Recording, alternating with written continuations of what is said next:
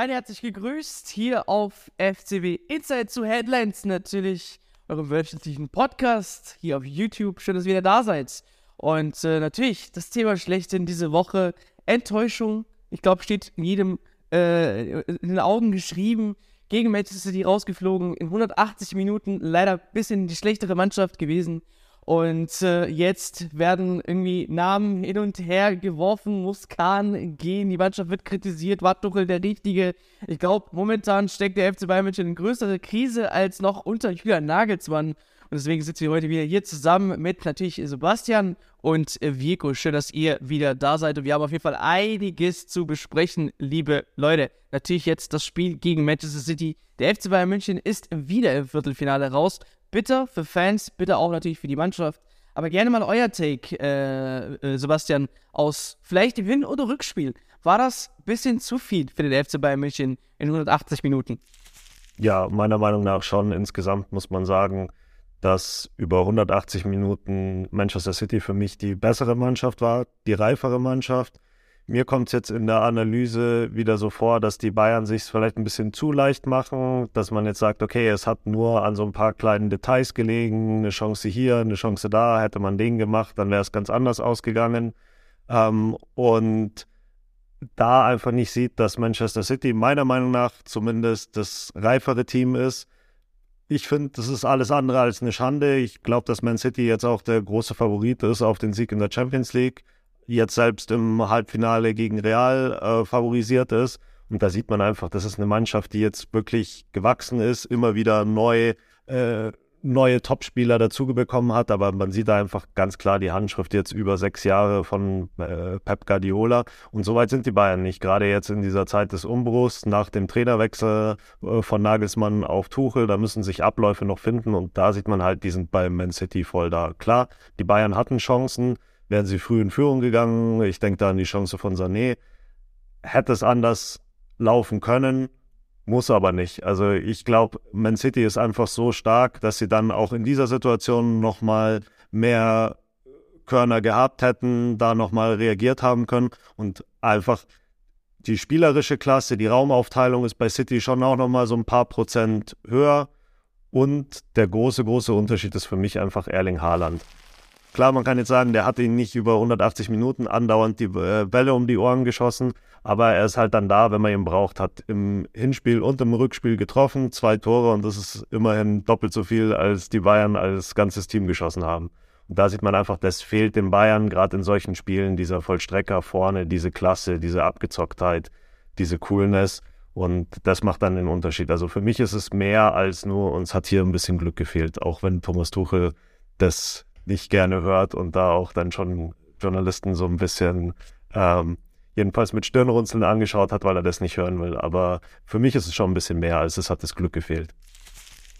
Wir dürfen natürlich nicht den Rasen vergessen, der da auch kritisiert worden ist, ähm, seitens ein paar Kandidaten. Aber ähm, was sagt das? Ja, aber da kommt jetzt ein neuer Greenkeeper, angeblich der Beste aus ganz Deutschland, aus Wolfsburg. Genau, Vielleicht wird das dann nächstes Jahr auf jeden Fall besser ja, direkt eingetroffen. Ähm, aber aus Fansicht so, äh, Vico, was sagt das äh, ja, Fanherz ähm, aus Sicht des FC Bayern München so? Hat, gibst du wirklich zu, FC Bayern München war schlechter als Manchester City in 180 Minuten? Ähm, oder waren da doch gewisse Highlights, wo doch, wo, es ein bisschen Hoffnung noch gibt für den FC Bayern München, für dich ähm, und natürlich jetzt unter dem neuen Trainer Tuchel? Ja, ähm, was soll ich bei einem 4-1 Aggregatzustand oder Ergebnis ich äh, groß sagen? Also das Fanherz blutet natürlich. Ähm, ich teile zum großen Teil die, die, die, die Einschätzung von, von Sebastian. Ich glaube, ähm, Bayern ist in der aktuellen Lage, würde ich aber noch hinzufügen, in der aktuellen Lage und Blick auf die vergangenen Wochen das schlechtere Team äh, als Man City, weil einfach sehr, sehr viele Spieler, wenn nicht sogar gefühlte ja, 80% des Kaders außer Form sind. Äh, niemand ist über sich hinausgewachsen. Viele haben nicht ihre Normalform erreicht und das reicht dann einfach nicht gegen Manchester City. Das muss man ganz klar sagen. Äh, die Jungs sind eingespielt, äh, Trainer ist eingespielt, die Spieler sind eingespielt. Äh, sie haben Ausnahmekönner. Rodri im Hinspiel, Traumtor. Haaland ist quasi immer eine äh, laufende Gefahr. Ähm, und von da gesehen, das ist Bein komplett abgegangen. Äh, der Stürmer hat gefehlt, der treffsicher war. Ähm, keiner ist eingesprungen, die Bresche. Und von da gesehen äh, aus, ja, es ist definitiv ähm, verdient, muss man ganz klar sagen. Auf der anderen Seite, ähm, ich bin auch kein Freund von hätte, hätte Fahrradkette und wir leben nicht im Konjunktiv, aber es ist halt immer so im Fußball, man fragt sich, was wäre, wenn? Äh, was wäre, wenn äh, man im Hinspiel in Führung gegangen wäre, wo man die erste die bessere Mannschaft war und die, die die bessere Chance hatte? Was wäre, wenn Sané in der 16. trifft? Aber hilft alles nichts, ja. Und äh, deswegen ist der Frust aus Fansicht und aus Tourisicht, glaube ich, umso größer, weil man weiß, man hätte trotz, sage ich mal, der aktuellen äh, Krise oder der spielerischen Krise dennoch irgendwie halbwegs mithalten können. Ähm, und von da gesehen, ja, ist es schon bitter, aber unterm Strich ähm, leider auch verdient. Und Sebastian hat es gesagt, äh, Man City ähm, war einfach viel, viel cleverer. Man hat gemerkt, gefühlt, im Hinspiel war es auch so, die waren sehr passiv. Ich weiß nicht, wie die agiert hätten, wenn Bayern vielleicht Führung gegangen wären. Vielleicht wären sie aggressiver geworden. Ähm, aber man hat gesehen, Haaland, ein Fehlpass, ein langer Pass äh, auf ihn, da war im Abseits mit der Opa-Szene, aber das geht so blitzschnell bei denen. Und diese, diese Gefahr aus dem Nicht, die geht Bayern einfach momentan komplett ab. Also das ist das klassische Handballspiel, du hast viel Ballbesitz, du spielst über die Außen, äh, du kommst hinter die, die, die letzte Kette bei Man City, aber die Hereingaben waren komplett unpräzise. Und ähm, von da gesehen, ja, damit muss man jetzt äh, umgehen. Und meine Lehre ist, äh, dass wenn Bayern, wenn der Kader, wenn die Leute nicht ihre Normalform erreichen, das waren zu viele, ich will jetzt keine Namen nennen, aber er ist mir halt besonders aufgefallen, es tut mir leid, aber so ein Leon Goretzka zum Beispiel äh, war in beiden Spielen für mich ein Komplettausfall. Ähm, wenn die einfach nicht ihren Malform erreichen, dann, dann wird es ganz eng. Und wenn du da noch ein bisschen Pech hast, das hinzukommt im Hinspiel oder der Patzer von Uber war ja kein Pech, war ein Patzer, aber er rutscht dann halt im Hinspiel, im Rückspiel weg gegen, gegen, gegen Haaland, das kann man mir nicht vorwerfen. Ähm, nicht wirklich, dann kommt auch Pech hinzu, der Sonntagsschuss von Rodri, also da kommt auch vieles hinzu. Der, der Ref im Rückspiel war auch eine Katastrophe, also ich will es nicht auf den Schiedsrichter schieben, aber die vielen kleinen Einzelentscheidungen, die haben auch nicht dazu geführt, dass Bayern das Momentum bekommt. Ähm, genau, von da gesehen, äh, ich sag mal, Mut abwischen und weiter geht's, ja. Und in Zeiten von Social Media, da kann gefühlt ein Opelberger so gut spielen, wie er möchte. Wenn er in zwei Situationen verkackt, dann äh, ist er dran und äh, wird natürlich zum neuen Maguire in, in den Netzwerken. Ähm, aber was das nächste Thema, was jetzt aufgekommen ist, äh, was jetzt die Diamen aufgemacht hat, ist äh, ja das mit Thomas Müller. Ähm, eine gewisse Ansicht, die er hat, dass es vielleicht ein bisschen schwer wird unter Thomas Tuchel. Ich habe jetzt noch mal ein bisschen die Minuten mir angeschaut, die Thomas Tuchel äh, Thomas Müller gegeben hat. In der Bundesliga sieht es ja gar nicht so schlecht aus. Hat ja in Dortmund, äh, Freiburg und auch Hoffenheim gespielt. Ähm, über 60 Minuten nur in der Champions League war es jetzt ein bisschen mau, sag ich mal, 10 Minuten im Hinspiel, 18 Minuten im Rückspiel. Ähm, wird es tatsächlich schwierig für Müller unter äh, Thomas Tuchel oder sagst du jetzt, Sebastian, ist immer noch eine gewisse Rolle, die er in der Mannschaft einnimmt, die für auch Tuchel wichtig ist? Ja, erstmal muss man sagen, er hat tatsächlich alle Spiele von Anfang an gemacht unter Tuchel bis auf eben beide Spiele gegen Manchester City. Und das hat Tuchel eigentlich auch ganz gut erklärt. Er hat gesagt, Manchester City ist halt kein Gegner für Thomas Müller, weil es gibt wenige Mannschaften, die so spielen wie Manchester City. Die sind sehr, sehr weit gestaffelt. Das heißt, zwischen den Linien ist sehr viel Platz. Und da musst du dann, wenn du den Ball gewinnst, 50, 60 Meter sehr, sehr schnell überbrücken, bevor die schaffen, hinter den Ball zu kommen. Da brauchst du halt schnelle Spieler, ideal so einer wie Kingsley Coman, wie Sané, die halt wirklich über Außen nach Steilpässen dann wirklich viel Raum schnell überbrücken. Das ist Thomas Müller einfach nicht und das weiß Tuchel auch. In welchen Spielen ist Thomas Müller gut? In den meisten Spielen, die du halt in der Bundesliga hast, wo Gegner tief stehen, hinten drin stehen und dann spielt man so handballmäßig um den Strafraum rum und irgendwann kommt der Steckpass und er schafft da irgendwie Räume. Er ist ja auch der Raumdeuter. Und das hat er über Jahre gemacht, weil die Gegner eben in der Bundesliga äh, ganz anders spielen als Manchester City. Und man muss halt ganz klar sagen, es gibt ganz, ganz wenige Teams im Weltfußball, die diese Art Fußball und dann auch noch so gut spielen wie Manchester City. Also er wird, wenn es nicht gegen Manchester City geht, dann wird Tuchel dieses Argument nicht haben, äh, dass es kein Thomas Müller-Spiel ist. Aber ich sehe es schon ein bisschen so, dass ähm, er es schwieriger haben wird als bei Nagelsmann. Das hat für mich einen Hauptgrund. Man hat jetzt in den ersten Spielen bei Tuchel gesehen, dass ähm, Tuchel die Außenspieler, die Außenverteidiger nicht so offensiv spielen lässt wie Nagelsmann, sondern die schauen erstmal auf die Defensive. Und Müller ist halt dann immer stark, wenn ein hoher Außenverteidiger ihm Räume schafft, also nach rechts raus oder nach links raus äh, Verteidiger nach draußen zieht und dann hat Thomas Müller so ein bisschen den Platz, um zu, äh, um zu improvisieren. Wenn jetzt hinten die Außenverteidiger unter Tuchel ein bisschen ähm, mehr auf die Defensive schauen, dann wird es diese Räume nicht so geben. Dann hast du eine Möglichkeit, was gegen Dortmund sehr, sehr gut funktioniert hat, ist, dass Leon Goretzka damals immer Emre Can was da ein bisschen weggezogen hat, rausgezogen hat und äh, aus dem Zentrum und damit Thomas Müller dann Platz gemacht hat. Aber diese, dieser Trick, über die Außenspieler Platz für Müller zu machen, den wird es in Zukunft nicht mehr so ausgeprägt geben bei Tuchel wie bei Nagelsmann. Und das könnte schon ein Problem werden. Zusätzlich wird Müller natürlich nicht jünger, sondern auch wieder ein Jahr älter und Musiala ist auf dem Papier schon der bessere Spieler für diese Position. Aber Trotzdem gibt es für mich, kann man das so pauschal nicht sagen, weil Thomas Müller hat die Qualitäten, die halt eben nur Thomas Müller hat. Das hat man gerade in diesem Spiel gegen Dortmund gesehen. Also da in den Strafraum zu kommen, in gute Situationen zu kommen, die Abstauber zu machen, immer da zu sein, wo der Ball ist. Und die Qualität wird er auch nächste Saison nicht verlernen. Also ich finde es ein bisschen zu plakativ gesagt, jetzt zu sagen, Thomas Müller wird unter Thomas Tuchel keine Spielzeit mehr bekommen. Das glaube ich überhaupt nicht ja, die Fußballintelligenz eines Routiniers. Äh, kannst du das bestätigen, Rico?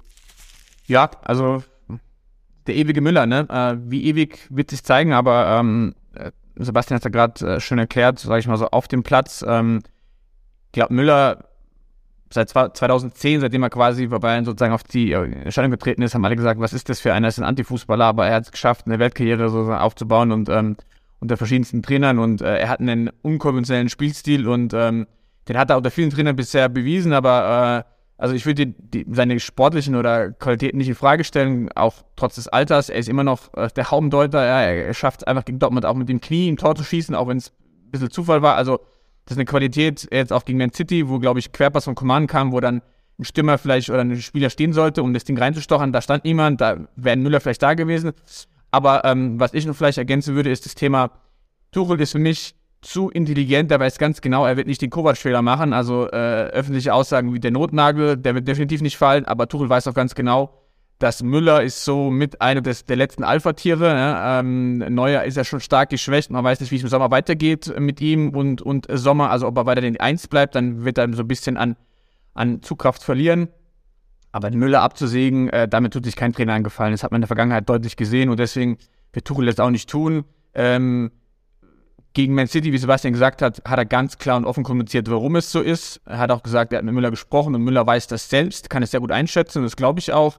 Ähm, klar ist aber, je weniger er spielt, desto mehr wird es rumoren, weil er halt einfach ewig da ist und der ewige Müller ist. Aber ich glaube, ich traue Tuchel zu, dass er das sehr gut äh, moderieren kann und sehr gut sozusagen dosieren kann. Und Müller ist nicht auf den Kopf gefallen, der weiß, dass seine, dass seine Zeit, dass er im später, später seiner Karriere ist seine Spielzeit wird runtergehen ähm, und andere Spielzeiten, primär Musiala wird nach oben gehen.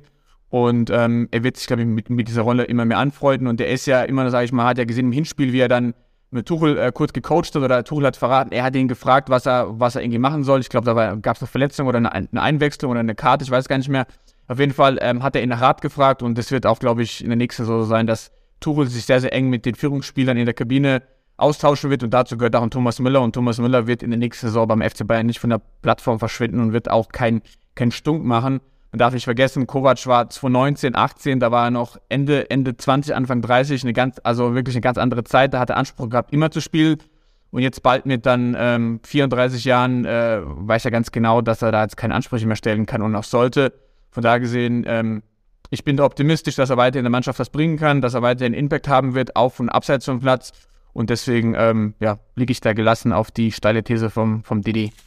Super bitter ist natürlich für Müller schon, dass er dann, wenn die Bayern wirklich Tore brauchen gegen Man City und dann wird ein Spieler eingewechselt, dann ist es äh, Sadio Mané, der den großen Ärger gehabt hat, weil er Sané ins Gesicht geschlagen hat und dann kommt der und nicht Thomas Müller. Ich glaube, das ist schon sehr bitter für ihn. Klar. Aber auf lange Sicht äh, glaube ich nicht, dass es die großen Probleme, das große Zerwürfnis geben wird. Ja. ja. Ich wollte auch sagen, du als Kroate hast ja Modric doch als perfektes Beispiel eigentlich. Könnte ja was geht für Müller noch die nächsten Jahre. Wenn er sich fit hält, warum nicht?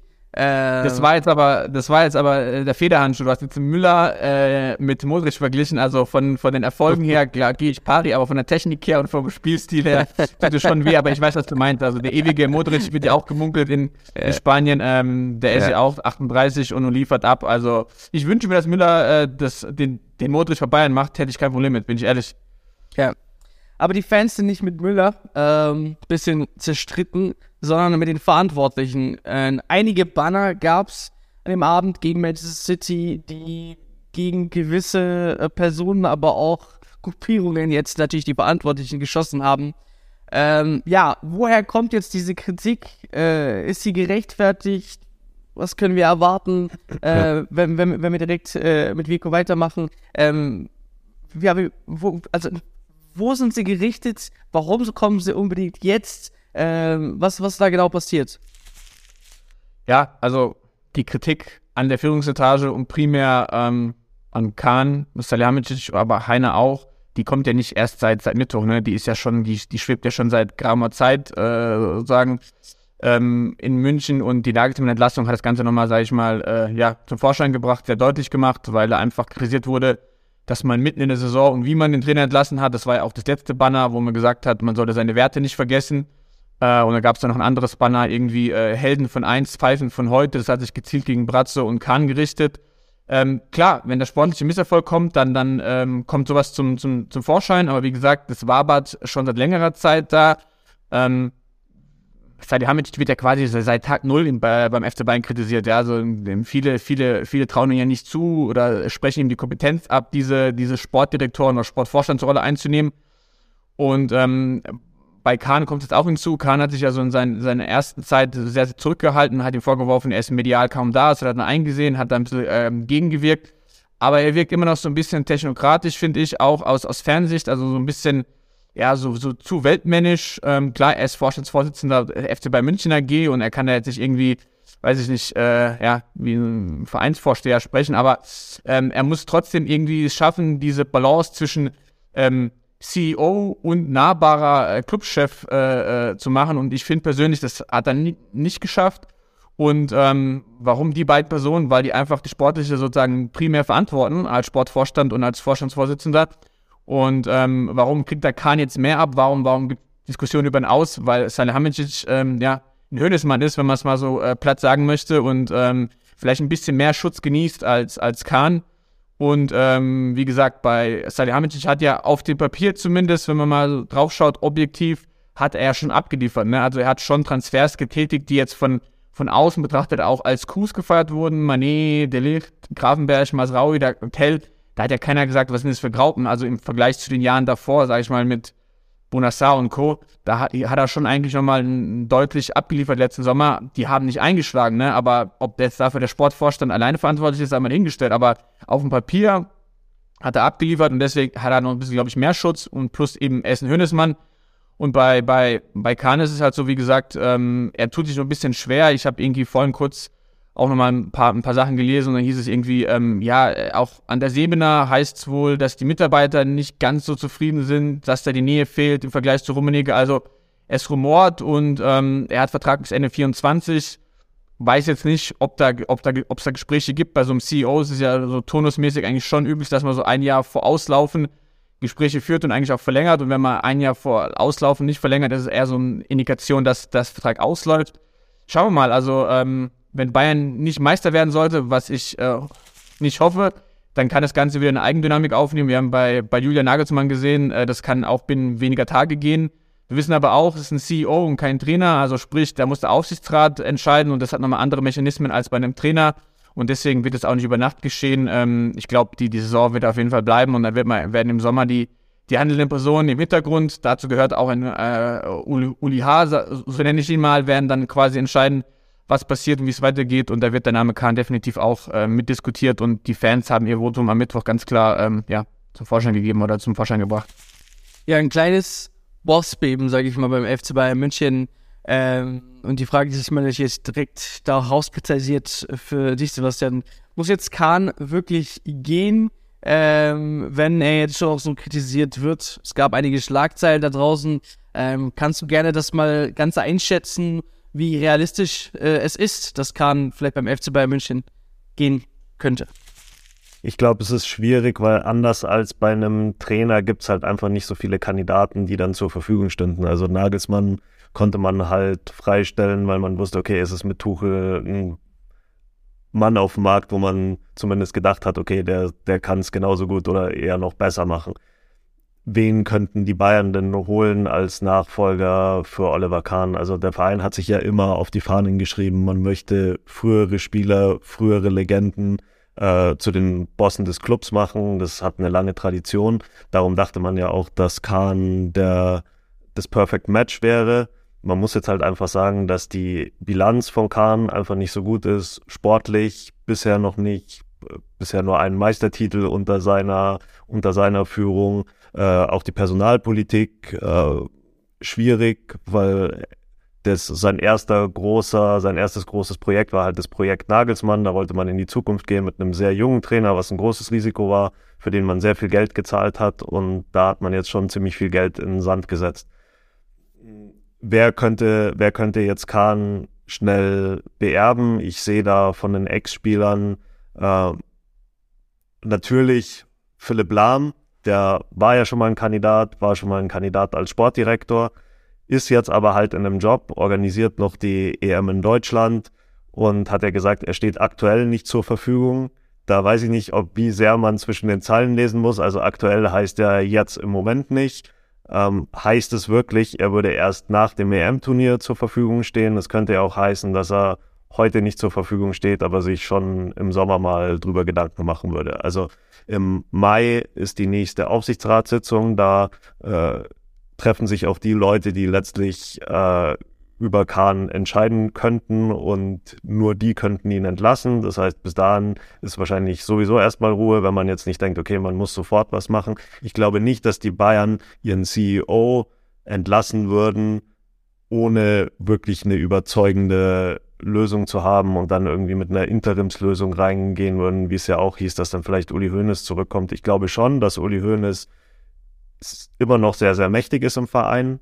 Vielleicht auch noch mächtiger, als das schon mal war, nachdem er, nachdem er gegangen war. Ich glaube, er wollte sich zurückziehen äh, und da wirklich jetzt die Rente genießen. In letzter Zeit war er schon äh, sehr anwesend sehr interessant, dass er sogar in der Kabine war nach dem Spiel gegen Man City. Das ist auch lange nicht mehr vorgekommen.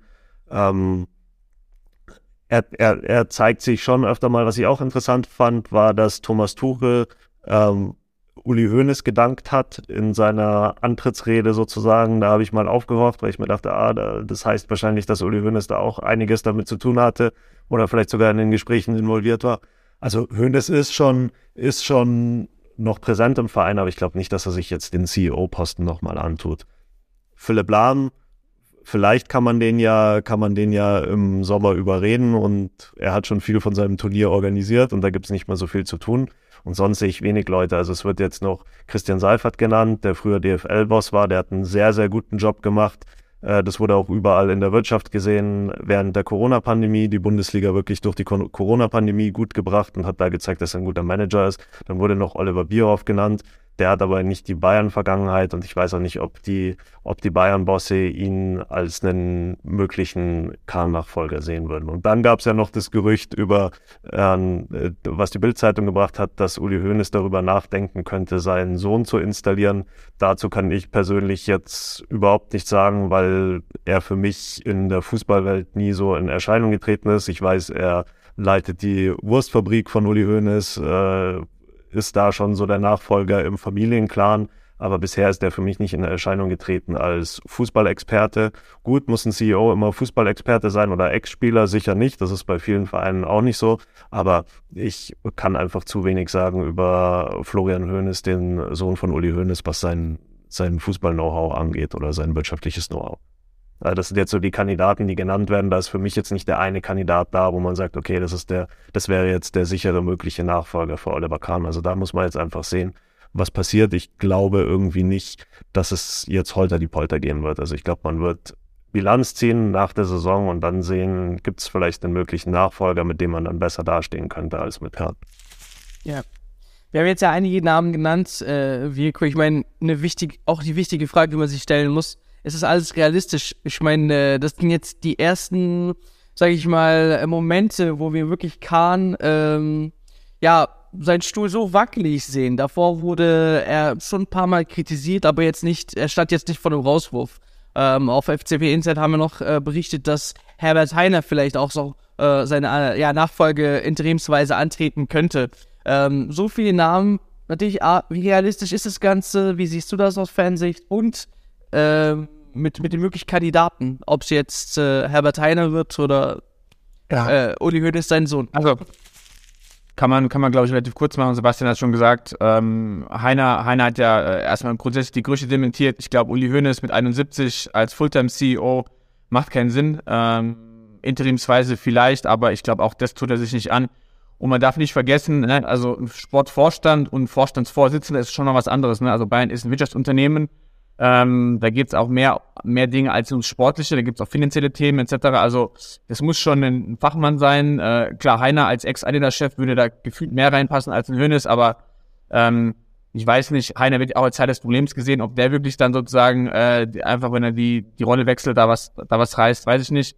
Philipp Lahm, ich kann ihn wirtschaftlich auch nicht einschätzen, ähm, weil er bisher eigentlich nur so als, als ja, Sportsman aufgetreten ist, aber klar, so eine M zu organisieren, da, da, da, da gehört auch was dazu, aber ähm, klar, er wird halt vom Standing her, wird er, glaube ich, immer deutlich mehr Ruhe reinbringen, weil er einfach ein krasser Fanliebling war und ist. Ähm, von da gesehen, ich finde es auch ein bisschen, also wie gesagt, das, was jetzt an Namen kursiert, sind sehr, sehr viele Spekulationen. Das Florian Hönes ist für mich komplett skurril. Also der ist ja 2001 schon lange Zeit schon Geschäftsführer äh, der, der, der eigenen, des eigenen Familienbetriebs, aber mit Fußball hat er gefühlt nichts im Hut.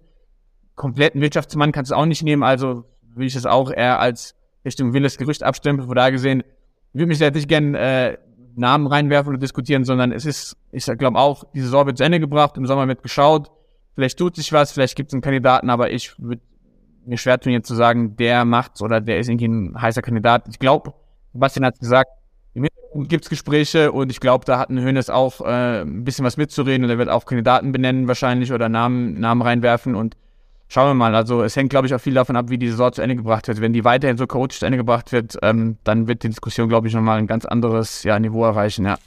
Ihr kennt ja auch die Fans oder die Mitglieder des FC Bayern. Ich glaube, da werden ja die Werte wie Demokratie und Mitbestimmung schon sehr, sehr groß geschrieben. Das hat man gesehen bei der ganzen Di Diskussion ums Qatar-Sponsoring und die, die Mitwirkung der Fans oder der Mitglieder ist ja sehr, sehr wichtig. Ich kann mir sehr schwer vorstellen, dass Uli Hoeneß dann äh, seinen Sohn äh, installieren würde, wie man es sonst eher dann kennt von so Bananenrepubliken oder was, wo der ehemalige Präsident dann seinen, seinen Sohn da einsetzt. Also das kann ich mir auch schwer Boah. vorstellen, dass das der, dass das der Fanbasis oder der Mitgliederbasis zu verkaufen wäre. Oh, Mann. Jetzt habe ich ein neues Wort gelernt. Bananenrepublik. Ähm, ja, heiße Diskussion, nicht nur hier. Ich denke, wir können direkt in den Kommentaren weitermachen von natürlich City-Spiel über Banner, über Müller bis hin zu Kahn und wie realistisch das sein wird. Ähm, ja, äh, schicken wir Oliver Kahn wieder zurück zu Tipico, ja oder nein? Gerne mal in den Kommentaren. Äh, könnt ihr gerne da eine Antwort drauf hinterlassen und würde sagen, ja, wir reden dort gerne weiter und natürlich auch äh, nächste Woche wieder hier zu Headlines. Vielen Dank äh, für eure Zeit, Sebastian und Vico. Ich sage auch Danke an alle Zuhörer. Bis nächste Woche. Servus. Ciao, ciao.